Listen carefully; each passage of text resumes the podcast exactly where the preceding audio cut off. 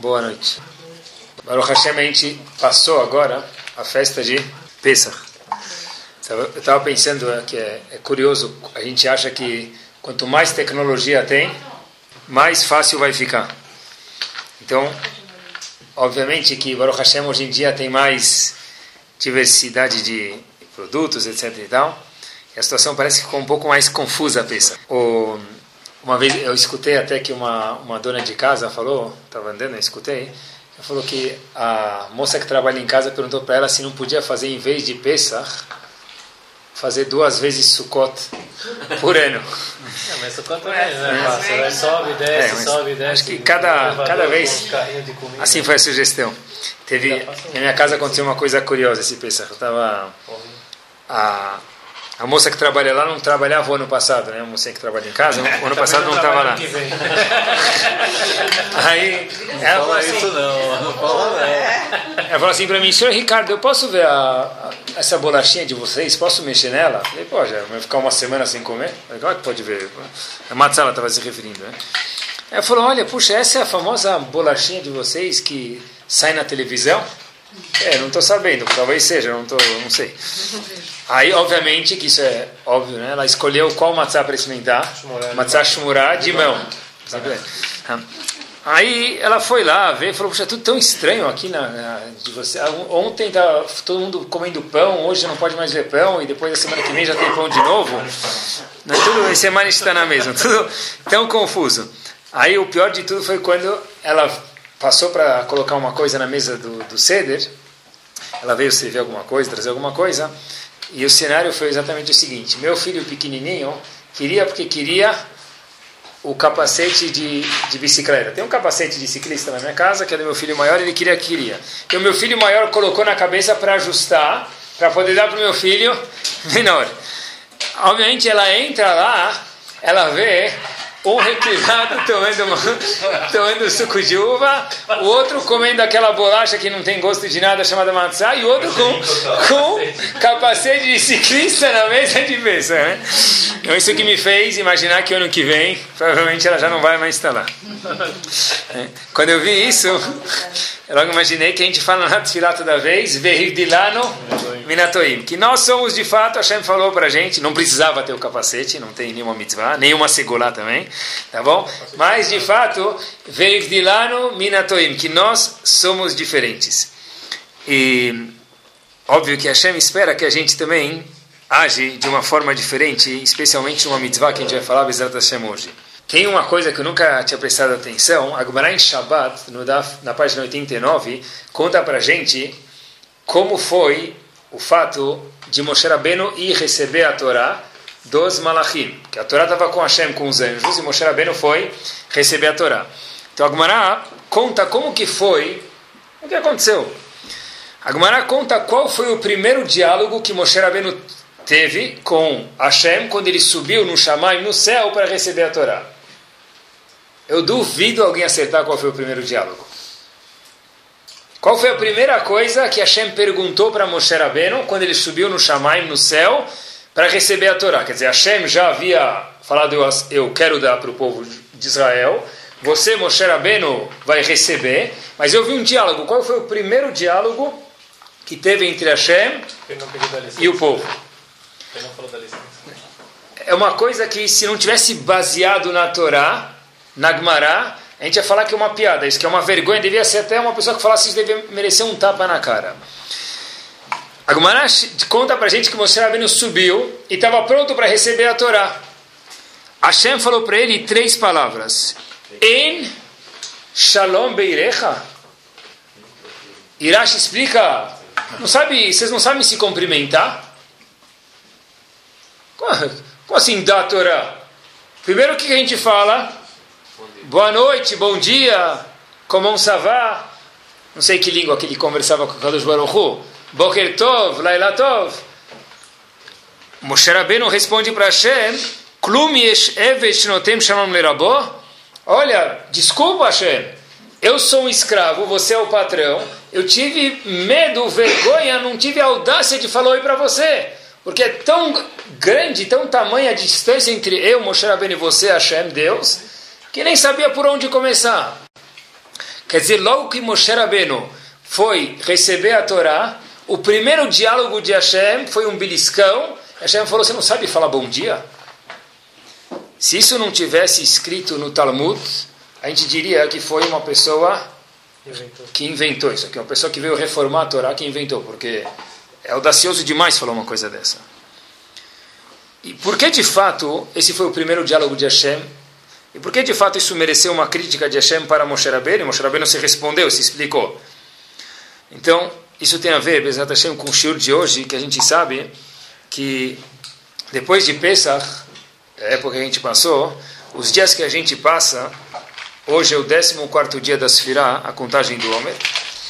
A gente sabe que tem todos esses dias são chamados Sefirat Homer, a contagem do Homer. E tem um tema especial que passa por esses dias. O tema que vem nesses dias de Sfirat Omer, que Hashem frisa para a gente por costumes de não escutar música, não fazer casamentos, etc. e tal, é por uma razão. A razão, a gente sabe, é os 12 mil pares de alunos, ou 24 mil alunos de Rebekiva que faleceram. Rav Chaim Shmulevitz, que foi Rosh Shiva de Mir, faz uma seguinte observação curiosa. Avram Avino, a gente conhece a história, depois de alguns poucos dias de fazer Brit Milá, ele vai correndo na tenda, da porta da tenda dele, que era aberta norte, sul, leste, oeste, para ver se tem alguma visita. Ele precisa receber alguma visita, Avram Avinu.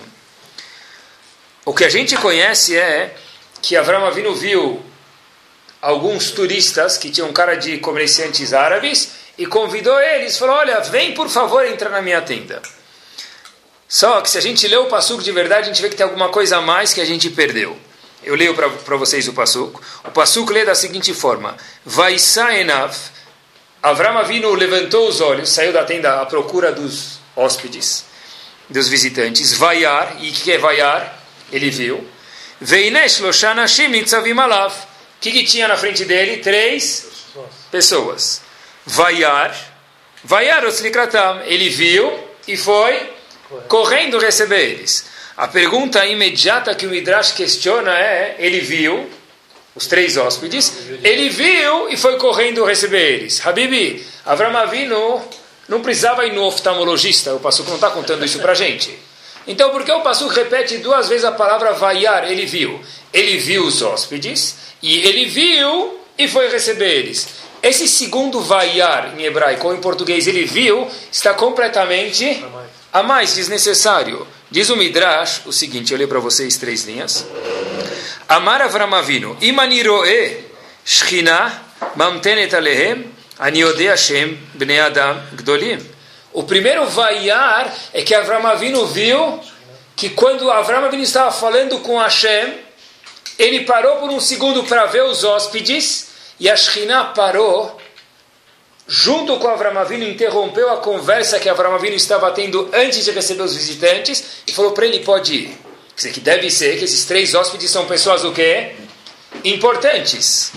Continua o Midrash dizendo.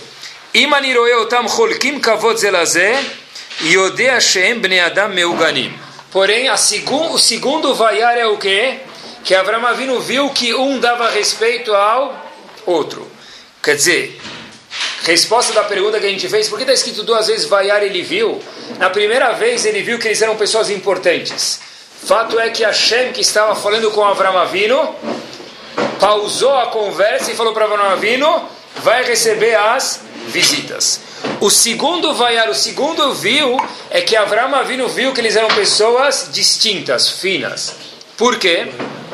Porque ele viu que eles davam respeito uns aos outros. Quando Avram Avino chamou eles, o maior, o menor falou para o maior, você vai na frente. Falou, olha, você vai na frente. Você senta com menos de mim porque você é mais importante do que eu. Diz Rav Chaim Shmulevitz, desse Midrash, a gente vê o seguinte. Que é possível uma pessoa ser um gadol, ser uma pessoa sábia, porém não ser uma pessoa correta e fina. Fato é que o primeiro vaiar, ele viu que os anjos mereciam ser recebidos, fato é de novo que Hashem falou, eu vou esperar você receber eles, mas só no segundo vaiar ele viu ele viu uma coisa a mais do que isso. O que, ele viu na segunda vez? Que eram pessoas que sabiam respeitar umas às outras. Rav Chaim Shmulevitz, é possível às vezes que a pessoa tenha a Torá, seja uma pessoa gadol grande de estatura, estatura de Torá, porém seja pequeno em relação a respeitar um ao outro.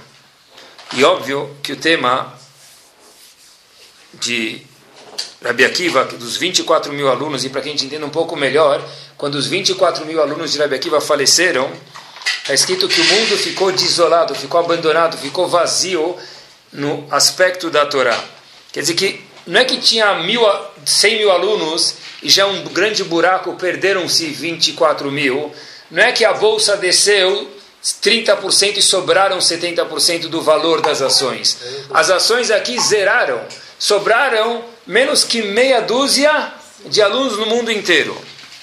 E são 24 mil alunos, 24 mil pessoas que foram embora do mundo, 24 mil sábios e únicos que ficou quase o mundo abandonado, por uma razão. Lona Hagu diz o Talmud para a gente, Kavod Zebazé, que não souberam se comportar. Se a gente somar, talvez, não dá para fazer isso específico, mas eu acho que a olho nu, vamos falar assim no português, claro, dá para fazer isso, eu fiz isso. A gente somar todas as sinagogas do Brasil, eu não sei se tem 24 mil lugares. Yom Kippur. Yom Kippur lotadas. Imaginem só, 24 mil não tem. Então, pronto. Então, acertamos a nossa conta olho nu. Se a gente somar 24 mil, mais ou menos, não tem. Então, imaginem só, pessoal, lo aleno, só por imaginação, a quantidade de gente que é 24 mil, não Yehudim.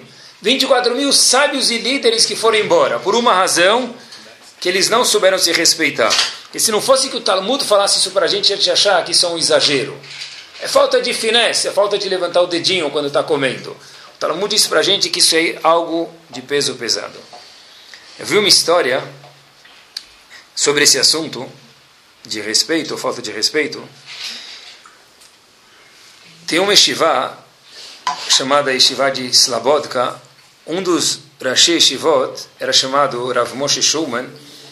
Ele viajou uma vez da Europa, de Slabodka, para os Estados Unidos em prol da Yeshiva, para recolher fundos para a Yeshiva. Ele estava se saiu do aeroporto e começou a se locomover de um lugar para o outro de trem, de metrô. Um, sim, um dos alunos perguntou para ele, Rav, poxa vida, o senhor tem tantos alunos nos Estados Unidos que pedisse para algum vir ajudar você e te dirigir, ou pelo menos pega um táxi. Tenho certeza que um monte de aluno ia querer se prontificar para te ajudar um dia, outro, outro dia. Eles gostam de você. O Rosh Shiva de Slabotka falou o seguinte, olha, é, de fato eu poderia, eu sei que tem gente que gostaria de me ajudar e eu também ficaria contente com eles, mas olha o que quer dizer kavod. Olha como um Talmud Chacham via a palavra kavod, respeito. Eu já dou aula há alguns anos na Yeshiva, eu já dei aula em outras Yeshivot também. Eu nunca fiz isso por querer, mas com certeza sem querer, eu magoei algum aluno. Com certeza sem querer, eu faltei respeito para algum aluno meu, algum discípulo meu. E nossos sábios ensinam para a gente, quando a gente envergonha alguém, escutem de ouvidos abertos, a gente sabe isso, já ouviu isso, mas vale a pena ver de novo, é como se tivesse matado alguém. Quando alguém mata alguém sem querer, ele vai para um lugar chamado Irmiklat, vai para o exílio, fica longe. Se eu quiser ir para o exílio, se eu quiser viajar e receber capará, receber perdão pelo que eu fiz sem querer, eu preciso não receber regalias. E é por isso que eu escolhi ir de um lado para o outro, de trem, de metrô e de ônibus, mesmo que talvez não está na minha estatura, ou não está, ou tem gente que estaria pronto para me ajudar e com muito prazer, mas eu queria ter capará perdão por talvez ter envergonhado alguém sem querer. A gente vê a importância de se cuidar nesse ponto, e esse é o tema dos dias, das semanas que a gente passa, chamado Sefirat Omer. Vi mais uma história também, queria dividir com vocês. Nos, no começo dos anos 40, quando fundaram o Yeshiva de Ponovitch, um dos primeiros anos que o Yeshiva estava funcionando, o, a pessoa que fundou a Yeshiva é chamado Rav Kahaneman. Ele que fundou a Yeshiva. E eles fizeram lá Simchat Torah. e não tinha nenhuma outra yeshiva. Então, quem participou do Simchat Torah em Ponovitch, em Bnei Brak, o Hazonish, grande rabino da geração, foi participar das Akafot, das danças de Simchat Torah em Ponovitch. Contam que havia uns sábios, imaginem só o Hazonish e o, e Rav Kahneman junto dançando. Hazonish dança e soa e cansa, e já era uma pessoa de idade, estava indo para casa com os alunos. No caminho, ele vê um senhor, era Yom Tov, com roupas bonitas, roupas de Yom Tov, sozinho. Então pergunta o Razonish para esse indivíduo, Shubakir, ou Yiddish, vocês dois. O que está acontecendo aqui? Por que, que você está sozinho? Yom Tov, o que, que você está fazendo no meio da rua sozinho? Disse esse indivíduo para o Razonish o seguinte: Algum tempo atrás eu fiz Gerut, eu me converti. E eu não conheço absolutamente ninguém. Eu não conheço o meio, não conheço as pessoas. Eu vejo todo mundo celebrando, todo mundo colocando roupa bonita. Então, roupa bonita também posso colocar. Eu abri meu armário e coloquei um terno e uma gravata, porque eu sei que hoje é Yom Tov, é festa. Mas eu não conheço ninguém, não, não tenho. Onde eu vou entrar? Dançar com quem? Não conheço ninguém, não me, eu me sinto um peixe fora d'água. Disse o Razonish para ele, Habibi, você conhece alguma música judaica? O Guerre falou, eu conheço algumas. Razonish falou para ele, então, português bem claro, som na caixa, mané. Começa a cantar. O indivíduo viu que o Razonish, acompanhado com um monte de alunos, pediu para ele cantar, se sentiu meio intimado. Talvez ele tenha dito, não está na história isso, até hoje só cantei no chuveiro, hoje eu vou cantar em público. E a história foi exatamente assim. O indivíduo começou a cantar sem saber por que cantar, e no meio de Bnei Brak fizeram um círculo parado dos alunos e haviam duas pessoas dançando no meio do círculo. O Razonish e aquele guerreiro, aquele convertido que o Razonish nunca havia visto na vida dele. Razonish, um homem com mais de 70 anos de idade, um gadolador naquele momento já. Você não tem, você não tem mais o que fazer, já dançou a noite inteira em Ponovitch.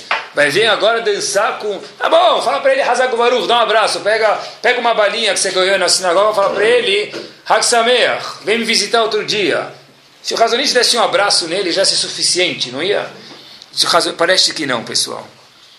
Parece que o Razonish falou que talvez seria a falta de kavod para um Razonish, para alguém que entende o que é kavod, o que é respeito, deixar uma pessoa em Yom Tov que não tem um dia sem dançar com ele quando era Simchat Torah, quando é um dia de dança, de júbilo, de alegria. Dessa história eu aprendi que Ramim falou para a gente que a palavra kavod, respeito, ela é uma palavra irmã de outra palavra em hebraico. Que palavra? Kaved. O que é kaved em hebraico? Pesado. Pesado. Kavod, nada mais, nada menos, é dar peso, por isso que a palavra kaved é pesado, ao sentimento do próximo. Se a gente ficar com essa radar ligado, será que eu estou dando peso ao sentimento do próximo? Certeza que eu vou dar kavod. Razonish falou: olha, o sentimento dele agora é ver todo mundo dançando, ele abandonado. Se eu não dançar com ele, eu não estou dando peso ao sentimento dele. Quer dizer, falta de respeito não é só não envergonhar uma pessoa, é se assegurar que a pessoa se sinta bem. Existe um ponto que eu vi esse ano, nunca tinha visto, e eu queria compartilhar com vocês. Olha até onde tem que ter, um, tem uma pergunta muito forte. Se envergonhar alguém é exatamente igual a matar ele, quando eu envergonho alguém em público, é como se eu estivesse matando ele. Então, a pergunta que existe, que o Tossut faz em Masechet Sotah, na página Yuda Mudbet, é o primeiro Tossut, vale a pena olhar. Espera aí. Eu sei que matar alguém é Yarek Veliavor. Se alguém falar para mim, ou você mata fulano eu te mato, o que eu vou falar para ele? Por favor, não me mata. Mas eu não posso matar fulano para que você não me mate. Pergunta o Tosfot, envergonhar alguém, sai correndo. Não pode matar a pessoa. Se o custo aqui é, não posso. Quem falou, diz Agmará, que o meu sangue é mais vermelho que o dele. Em outras palavras, quem falou que eu tenho mais mérito do que ele. Então pergunta o Tosfot, se envergonhar alguém é que nem matar ele, por que não aparece nas leis? Por que a Gumara não diz que se alguém vem te falar ou você envergonha ele ou te mato, que você precisa fazer o quê? falar me mata, ou sair correndo, eu não posso envergonhar ele. Diz o Tosfot, sabe o que? O Talmud só falou para gente os três pecados capitais, que é Gilurayot, Shihudamim e Avodazara, que é pecados sexuais, matar alguém ou ultimato, ou idolatria ou ultimato, nesses casos o Yehudi precisa dar vida. E por que não trouxe envergonhar alguém, diz o Tosfot, sabe por quê? Porque a Gemara só está mencionando casos que estão explícitos na Torá. Só isso. Mas isso não quer dizer, diz o Tosfot, que o quê? Que se alguém vier te falar, ou você vai no meio da festa e faz uma piada e acaba com a moral de alguém, ou eu te mato, diz o Tosfot, a pessoa tem que estar tá pronta a falar o quê? Me mata. Para a gente entender quanto grave é isso. Não é um conceito bonito filosófico, ah, tem que ter respeito ao outro. Diz o Tosfot, dá o pé da Lahá, sim, é você com o Tosfot, sim, diz o Tosfot. Se alguém falar, ou você me envergonha, ou você envergonha tal pessoa, ou lo aleno eu te mato, a pessoa tem que estar falando, puxa vida, eu não vou poder envergonhar ele. Se o custo for minha vida, Allah diz que eu tenho que perder minha vida, lo aleno. Para a gente ver até onde vai o peso do respeito do próximo. Quer dizer, ou seja, talvez, de acordo com Tosfot, se alguém está falando, e ninguém faz isso por mal, porque não tem nenhum rachá, não tem nenhum perverso, mas as pessoas podem acabar fazendo isso. E ele está falando, e eu rio do sotaque dele, por exemplo, eu deveria escolher me matar do que rir do sotaque dele. Kol mais ainda, de uma forma arbitrária, ir lá e rir da outra pessoa. Mais ainda, se, diz o Tosfot, deve ser o mesmo caso, eu imagino alguém chega atrasado na sinagoga e todo mundo fica batendo o relógio para ver que ele chegou atrasado, ou assobia, homem ou mulher, o que for. E o indivíduo fica envergonhado, mesmo que ele fala que ele não fica, porque agora ele virou o centro da atração, ele virou o Disney, de, ele virou o Mickey de Disney. Tá todo mundo olhando para ele, agora é o centro de atração. A pessoa fica envergonhada.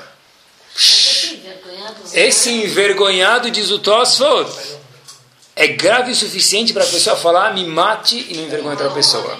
Então, Ou outro exemplo, me permitam só mais um. Quando a pessoa fala sarcástico com outra pessoa, o famoso humor negro, sarcasmo, a pessoa se envergonha. Diz o Tosfot, isso é Yahareg Ve'aliavor. É o quarto pecado capital. De novo, porque o Talmud não menciona isso, se é tão sério? Diz o Tosfot, porque o Talmud só menciona os três que são explícitos. O quarto não está explícito na Torá, mas a gente aprende, não deixa de ser uma lei tão grave quanto os outros. Se a pessoa não se importa. Ah, boa, adoro essa pergunta. Meus alunos nem Shivá sempre perguntam. E se alguém zoa da minha cara, se alguém zomba da minha cara, eu não me incomodo? A resposta clássica para essa pessoa é o seguinte, Habibi, ou você se incomoda e você tem vergonha de expressar isso, ou você está tão machucado, já te bateram tanto, você nem sente mais a ferida. Não tem ninguém que gosta de se envergonhar. Eu não sei se essa carne ela é kasher ou tarif. Eu acho que é kasher. Vai comer? Eu acho, mas não tenho certeza. Comer carne taref não tem que dar vida por isso. Envergonhar alguém tem que dar vida. Na dúvida, com os contos. Fica quieto. Ah, mas é tão grave assim. Esse é o chute de hoje à noite. Para a gente ver na perspectiva da Torá. É Deoraita. Diz o Tossa, você tem que dar vida por isso. A gente aprende isso de Tamar. A Gemara fala em Sotá, porque Tamar, no caso de Tamar, eu dar uma história na Torá, que Tamar falou, me mata, mas eu não vou envergonhar quem teve relações comigo, relações físicas comigo. Daqui a Torá aprende, e está escrito isso na Torá, que a pessoa tem que dar vida para não envergonhar o outro. Rabino, se é uma pessoa extremamente sensível e ela se magoa com uma coisa que, tipo, 99% Boa, ótimo. Isso é a palavra kavod. Kavod é ficar, tomar cuidado com o sentimento do outro. Agora, se você não sabia, você não precisa imaginar uma coisa. Mas se eu sei, e tem gente que a gente sabe no nosso meio, na nossa sinagoga, na nossa família, que eles são mais sensíveis, eu tenho que me cuidar. Fato é, provo para você, agora me lembrei, que o Talmud fala para gente, cuidado com o que você fala para uma mulher. Diz Rashi, Rashi belisca e aponta a luz vermelha começa a brilhar. Ah, por quê? Porque para uma mulher, para um homem não precisa? Claro que precisa. Mas Rashi fala que a mulher vai lembrar isso para os próximos, pelo menos, 224 anos. Enquanto que o homem, talvez, pelos próximos 22 segundos. Bom, a gente vê, quando uma pessoa é sensível, tem que se cuidar. Tá bom? E durante, durante o ano. Ah, tô ouvindo. Durante o ano, sem querer, a gente acaba dando uma beliscadinha. Poxa, olha como eu posso ser mais sábio do que o outro, mostrar que eu entendo mais do que ele, etc e tal. Mas nesses dias, Ramim falou para a gente, por favor, pelo menos nesses dias de Sfirat Omer, que você conta o Omer, que você passou por Pesach, lembra que o tom dos dias é se preocupar com uma palavra. Kavod, respeito. Será que você está dando bola para o feeling, para o sentimento do outro? Tem que ser uma coisa sagrada. Como eu faço para o outro se sentir bem? Não como eu posso fazer para azar a ele. Como eu faço para ele se sentir bem? No mundo aí fora, e até ficaria feio falar um estilo sem mencionar essa palavra, porque mostrei que eu sou estou desatualizado. Se a pessoa não falar a palavra bullying, então ele mostra que ele é um ignorante. Então, a palavra bullying é uma palavra chique hoje em dia. Ramim falam para a gente, talvez bullying foi a razão para 24 mil alunos de Rebbe Akiva desaparecerem. Foi bullying. Bullying não é coisa nova. Bullying apareceu. Bullying minatorá minain. De onde apareceu bullying? Rebbe Akiva. É bom um dos alunos dele. Uma vez. Sim. Mas que, era a falta de respeito que eles tinham? Ah, assim, dizer, existem algumas explicações. O, uma da- tem muitas explicações como que, que eles erraram, mas parece que eles queriam, no nível gigante, tremendo deles, foi um erro pequeno, mas eles estavam tão preocupados em crescer em si, em como crescer, que eles acabavam esquecendo do outro. Eu quero crescer, eu preciso estudar, então se eu tenho uma pergunta, deixa para lá.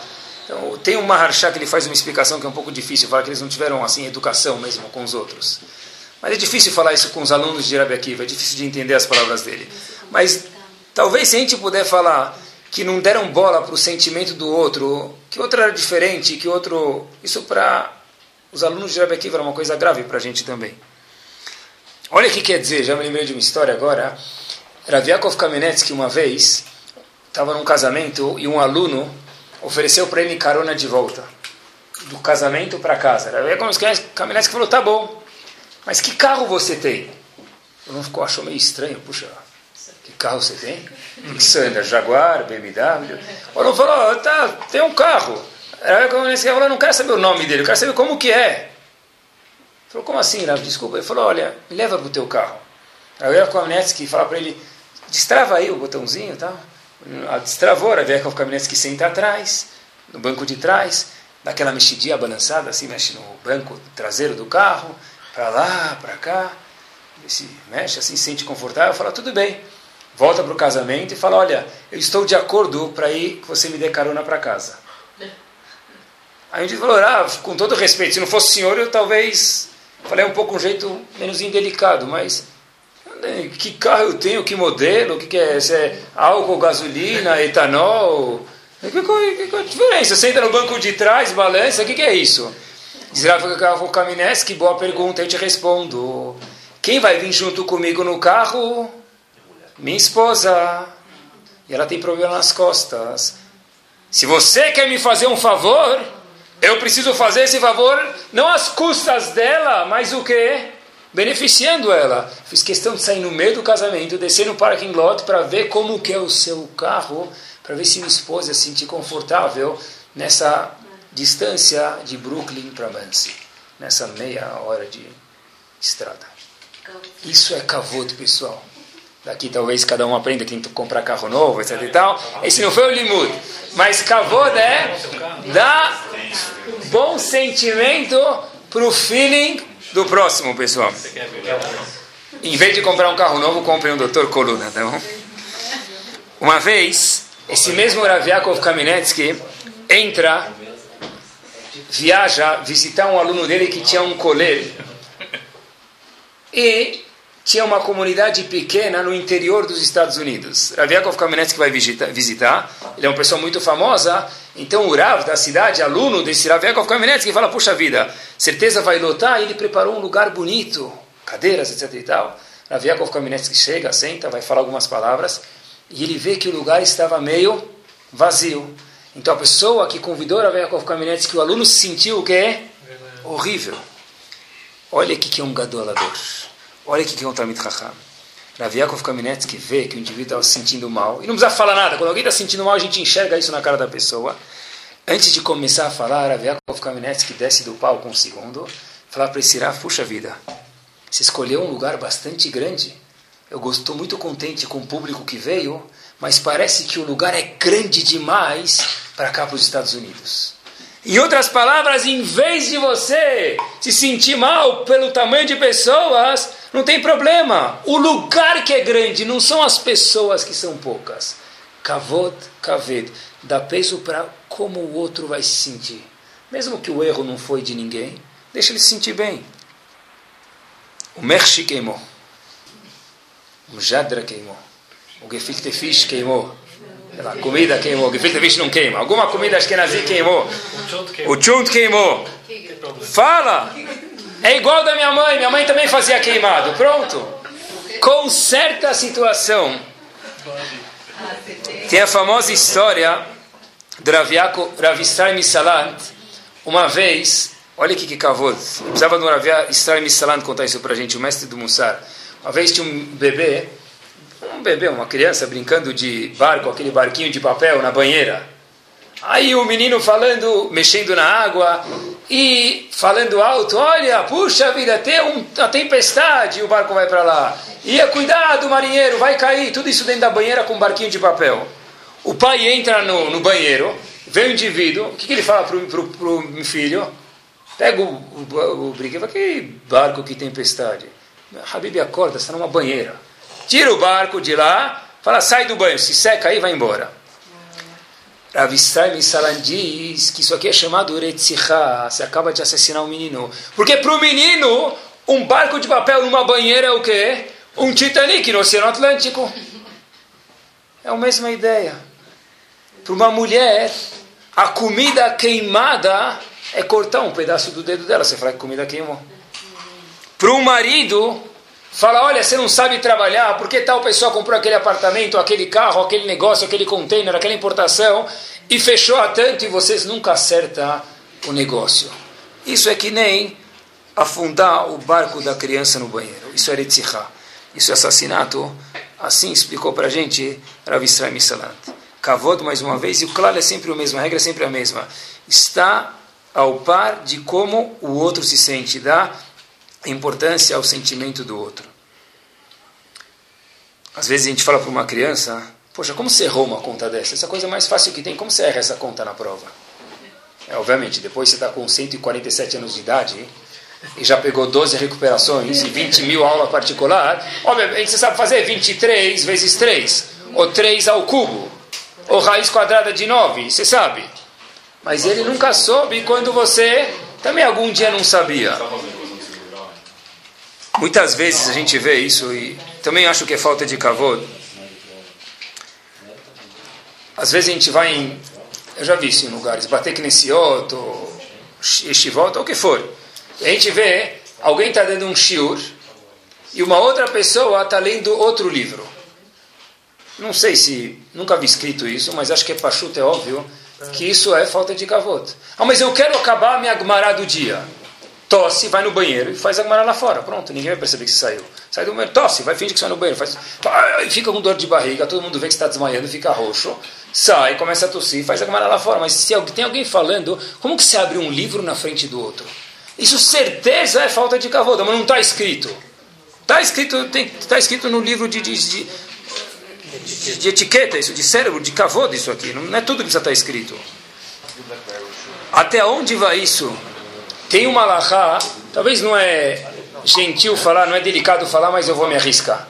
Tem uma lei, é lei isso. Se a pessoa, me permitam, dá falta de educação aqui, mas se a pessoa foi no sanitário e sujou o assento, ele tem que ter certeza que o assento está limpo para que o próximo sente e não se enoje no assento.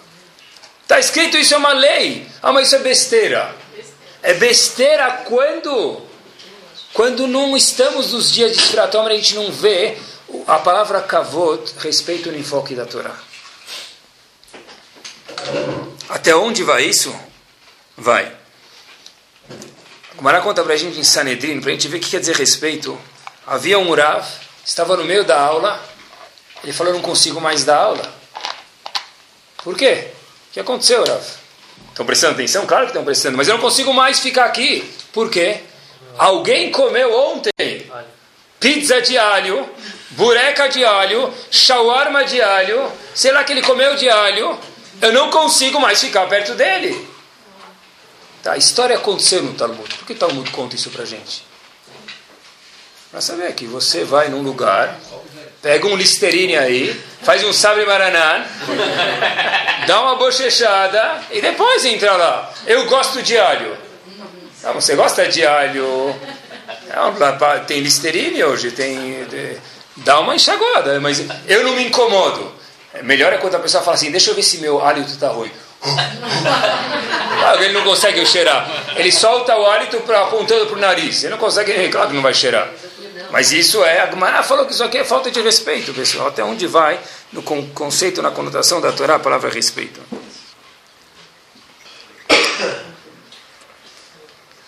Um passo adiante. Eu vi uma estatística do IBGE que saiu. 60%, e são, são números, não tem o que discutir. Tá? Eu também achei estranho, mas são números. 60% dos casais depois de dois anos está em cartório, né?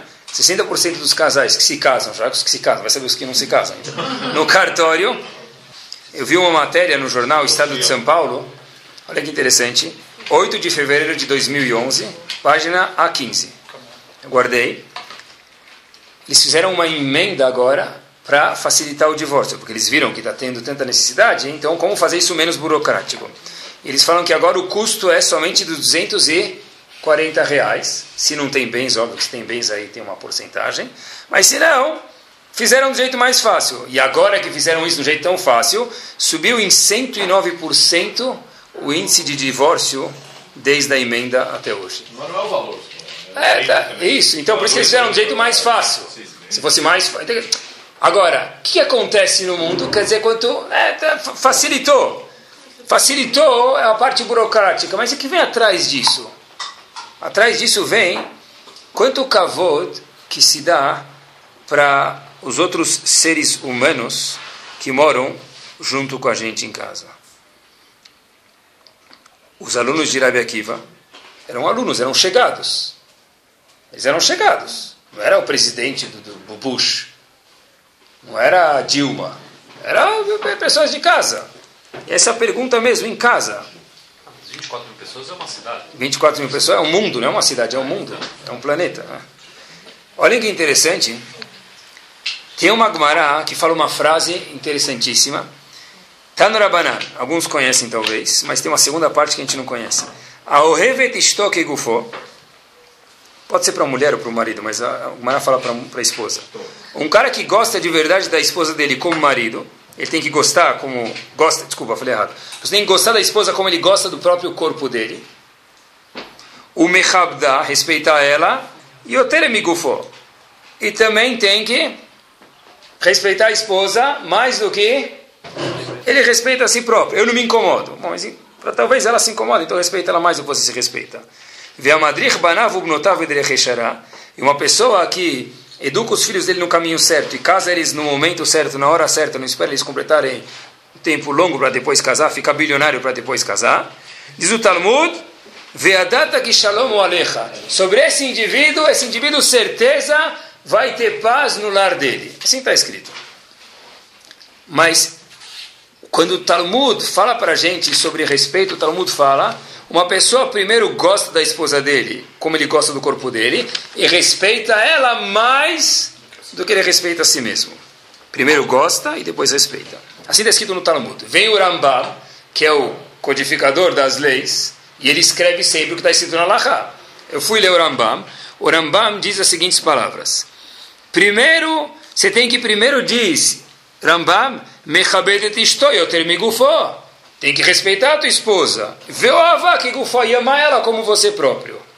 O Rambam falou as palavras da Gemara, falou, respeita ela mais do que você respeita a si próprio.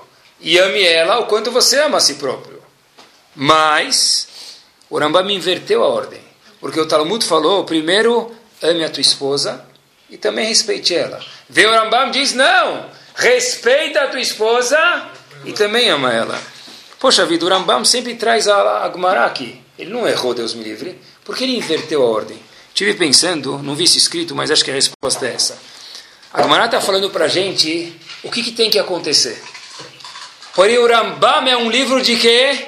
De leis. Então o Rambam fala para a gente, Habib, sabe como você faz para que isso aconteça? Diz o Talmud, ama ela e respeite ela. Viu, o Rambam inverte a ordem. Respeite ela e ame ela. Por quê? Porque o Rambam, eu acho que essa resposta é um livro de leis. Então vem falar para ela, olha, vem falar para a gente, você quer amar alguém? O primeiro step para você amar alguém é primeiro o quê? Respeitar ele. Por isso o Rambam antecipa Mechabed isto, respeita a outra metade e depois fala para amar ela. Porque ele inverteu a ordem do Talmud. O Rambam está explicando para a gente qual a tática para conseguir isso. A tática para conseguir isso é não esquecer de saber que tem que respeitar a pessoa. Especialmente quando são pessoas próximas a gente. E acontece exatamente o contrário. Antes da pessoa amar outra metade dele, quando ele começa a sair com ela, ele abre a porta. Ele fala Yaleta, que ele abre a porta do carro, ele limpa o banco do carro, ele manda lavar o carro. Estou falando de mim mesmo. Ele faz um milhão de coisas. Ele se veste, ele passa gel, ele faz a barba, ele corta o cabelo, ele põe o perfume aqui, o desodorante lá, e manda a camisa na lavanderia, etc. e tal. Depois, quanto mais próximo fica, senta aí. Se tiver, mas amor, o banco está sujo. Tá, põe no banco de trás, então, se vira. O que você que eu faça? Quer que eu limpo para você? Não é? Então tudo vira muito informal.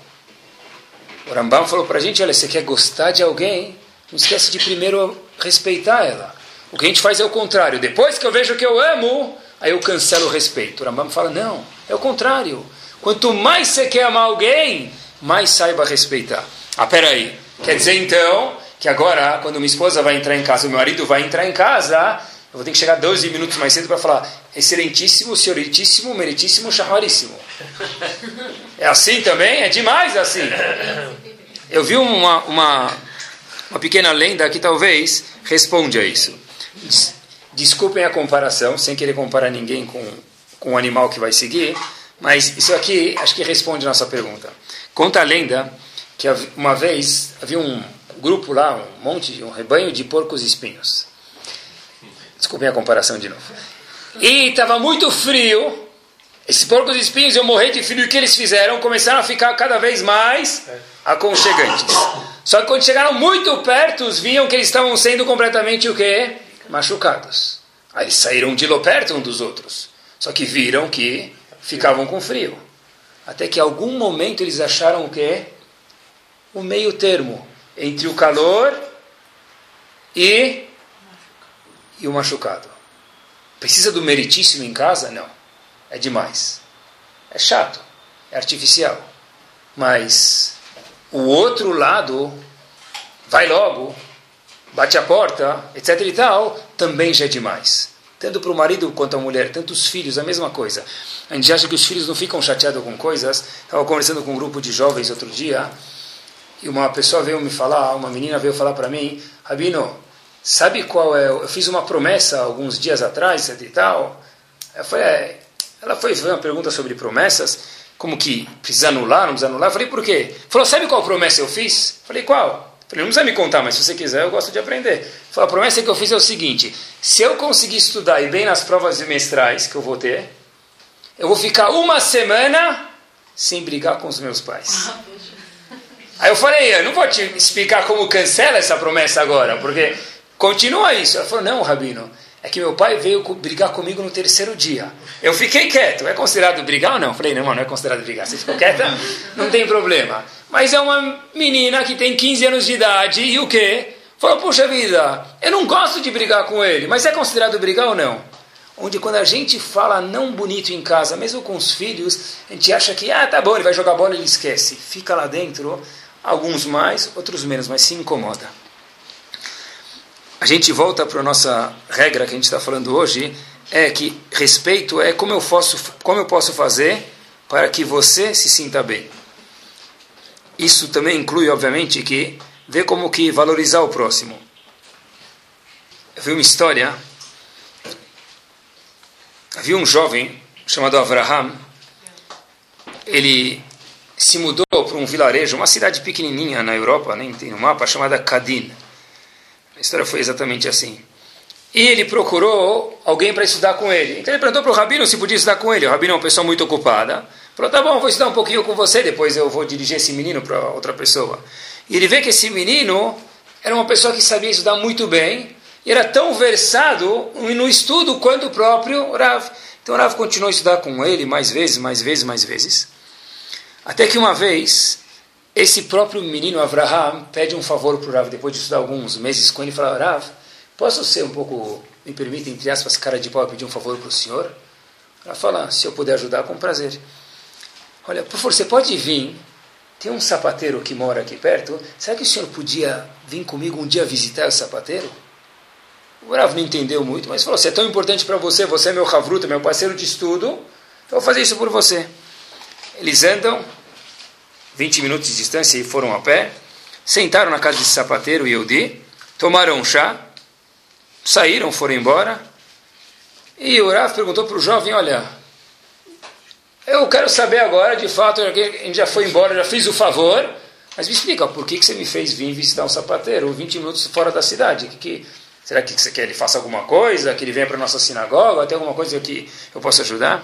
Disse esse menino Abraham que falou o seguinte: Rav, eu passei uma vez na casa da frente desse sapateiro e era o meu caminho para vir para cá, estudar e voltar. E uma das vezes que eu estava passando de lá para cá e de cá para lá, eu vi que a esposa dele não tratava ele muito bem. E o que, que, tem a ver eu vir visitar aqui com você com ele? Eu tinha certeza que se o sapateiro ficasse doente, que é o que aconteceu, e viesse o Rav da cidade visitar ele, logo a esposa iria dizer o quê? Puxa vida, olha com meu marido é importante. O rabino da cidade andou 20 minutos a pé para vir visitar meu marido.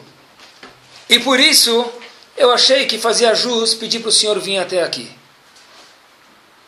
Esse Avraham escreveu a história depois. O nome, primeiro nome dele é Avraham, o segundo é Ishaya, e o terceiro é Karelitz, mais conhecido como Razonish. Onde o Razonish entendeu a regra talvez que a gente esteja falando hoje, que Kavod é ver como eu posso fazer para você se sentir bem. E se às vezes eu sei que eu sou uma pessoa importante, todo mundo é importante em algum segmento na comunidade, e visitar ele, puxa vida, olha, se eu visitei essa pessoa, ele vai sentir tão bem, a esposa dele vai começar a tratar ele melhor porque ele é um cara importante. Esse é a Chokhmah, esse é o peso, o kavet que tem que se dar a Kavod nesses dias. E só para terminar, existe uma segulá para arruinar a educação das crianças, Lorena. É uma segula isso. É falar de uma forma desrespeitosa da escola, do professor, do diretor, da portaria, do, do, da parte monetária, qualquer parte assim, sobre a escola das crianças, especialmente se for, já ela chorará fora se não tiver toalete, se não tiver um objetivo, mas especialmente se for na frente das crianças. Porque quando a gente vê uma criança falando mal da escola, ou do professor, ou da, ou da secretaria, ou do administrador, ou o que for, 99% das chances de onde veio isso? De casa. O administrador da. Você vê uma criança de 8 anos. Essa, essa yeshiva, essa escola está sendo mal administrada. O indivíduo não sabe nem comer espaguete sozinho. Como é que ele repete as palavras administrada? Certeza que ele escutou, provavelmente em casa. Então, respeito também se diz quando a gente manda nossos filhos estudar em algum lugar, a gente pode ir para outro lugar. Se a gente está naquele lugar, a gente puder sugerir para alguém escutar a gente, ótimo. Se não, fecha a boca, fica quieto. Especialmente, volto a repetir, aonde? Na frente das crianças. E o último ponto, Shlomo Zalman Auerbach, e agora a gente vai entender o que é kavod mesmo, a gente termina. Ele morava distante de Yeshiva, onde ele foi Yeshiva por alguns, muitos anos, Kol Torah, em Bait Vagar, ele fazia questão de quase até o fim da vida dele nunca ir de táxi para não gastar os fundos de Shivá. A mais, ele sentava no ônibus Eget, lá em Israel, e ia para Bait Vagar, descia ia para a estiva dele dia sim, voltava dia, dia e dia, sempre de ônibus. Uma vez, Shlomo Zalman, Zecher Tzadik Kadosh Bracha, está sentado com o acompanhante dele, ele sempre ia com um aluno para a estiva, moravam perto, iam para a estiva juntos e voltavam juntos. Senta uma mulher chique do lado dele. Como a gente sabe que ela é chique? Porque ela estava com muito pouco tecido no corpo. Então, quanto menos tecido, mais chique é. Uma mulher muito chique lá. De repente, essa mulher senta, foi sentar justo aonde? Do lado dele. Na fala agora ela caiu a, loto, a bolinha do bingo, pof, foi sorteado. Shlomo Zalman, o que que faz? Aperta eu devia perguntar a vocês o que a gente faria, né? Mas por isso que era o Shlomo Zalman Auerbach. Por isso que foi ele, não foi a gente. Podia ligar. Não, lá não tem. É uma boa ideia essa. Mas era o Shlomo Zalman. Talvez, se fosse um tzadik hoje, a gente imaginaria um tzadik o quê? Levanta e vai sentar no banco de trás. E se não for tzadik, ele vai falar, não, eu não estou olhando, eu estou olhando, mas não estou pensando em ter prazer, e um milhão de argumentos. Shlomo Zalman era um gadolador, ele fez o seguinte, ele aperta o botãozinho e desce no próximo ponto. Espera alguns minutos, passa um outro ônibus com o mesmo destino. Rav Shlomo Zalman entra no ônibus e sobe em direção a Beit Vagar na yeshiva dele. Pergunta o aluno dele, Rav, por que você não fez o que os brasileiros lá pensaram no shiur? Muda de lugar, senta atrás, senta na frente. Rav Shlomo Zalman falou o seguinte, o fato que ela está mal vestida, que permissão isso dá a mim de envergonhar ela? Repito, mesmo que ela for talvez uma mulher Yehudiá que saiba as alachot. Tá bom, ela está fazendo uma verá, mas o que, que isso tem a ver? Como isso permite que eu envergonhe ela? Isso é kavod.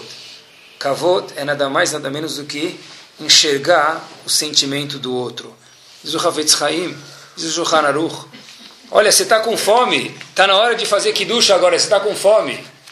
Então faz kiddush. E se você não está com fome, pode esperar um pouco para fazer o kiddush? Pode, diz o Shulchan porque é melhor esperar alguns minutos e comer o kiddush com fome, a Seudat Shabbat, a refeição de Shabbat, do que comer assim atravessado na barriga. Porém, diz o Hafetz Haim, salvo uma exceção. Se tiver algum problema de Shalom Bait, a esposa está com fome, ou se as crianças estão com fome, ou diz o Havetz Chaim, Meshartim, se tiver algum funcionário na tua casa, talvez seja Yehudi, com fome, você tem que fazer o Kiddush rápido para que ele não fique. Mas eu quero ser Mahmir. Isso aqui não é chamado Mahmir. É chamado o quê? Hamor. Mahmir, ser mais rigoroso às custas dos outros é um Hamor, é um burro. Diz o você quer ser mais rigoroso? Fazer o certo faz, come mais tarde para você ficar com um pouco de apetite, espera meia hora. Mas contanto que não tenha gente atrás de você, dependendo de você que esteja com fome. Agora a gente entende porque de fato que a gente começou o Shiur, o primeiro diálogo de Hashem com Moshe Rabbeinu foi quando ele subiu receber a Torá. Moshe Rabbeinu, da onde você veio, ninguém sabe falar bom dia, ninguém sabe falar boa noite deve ser, de acordo com o shur de hoje, de acordo com a mensagem que Ramim entendem, dão para a gente, que os alunos de Rabi Akiva tinham Torá. E eram muito grandes e ainda continuam sendo muito grandes. Fizeram um erro pequeno. Mas tudo isso não foi permitido que a Torá se mantivesse acesa por uma razão, que faltou kavod. Inclusive não falar bom dia para o porteiro inclusive não falar boa noite para o garagista, para a secretária, isso é bichlal, isso faz parte de kavod. Que Bezrat Hashem, igual que lá, o contrário, aconteceu que lá eles tiveram vida encurtada por isso, mas o que Hashem quer é que a gente aprenda essa lição, e com certeza aqueles que sabem respeitar, deve ser o contrário, vão ter vida longa, e como a gente mencionou antes, vê a data que shalom olecha, que aí Bezat Hashem, a pessoa vai ter paz, que é o que a gente mais quer, dentro dos nossos lares. Amém, querida.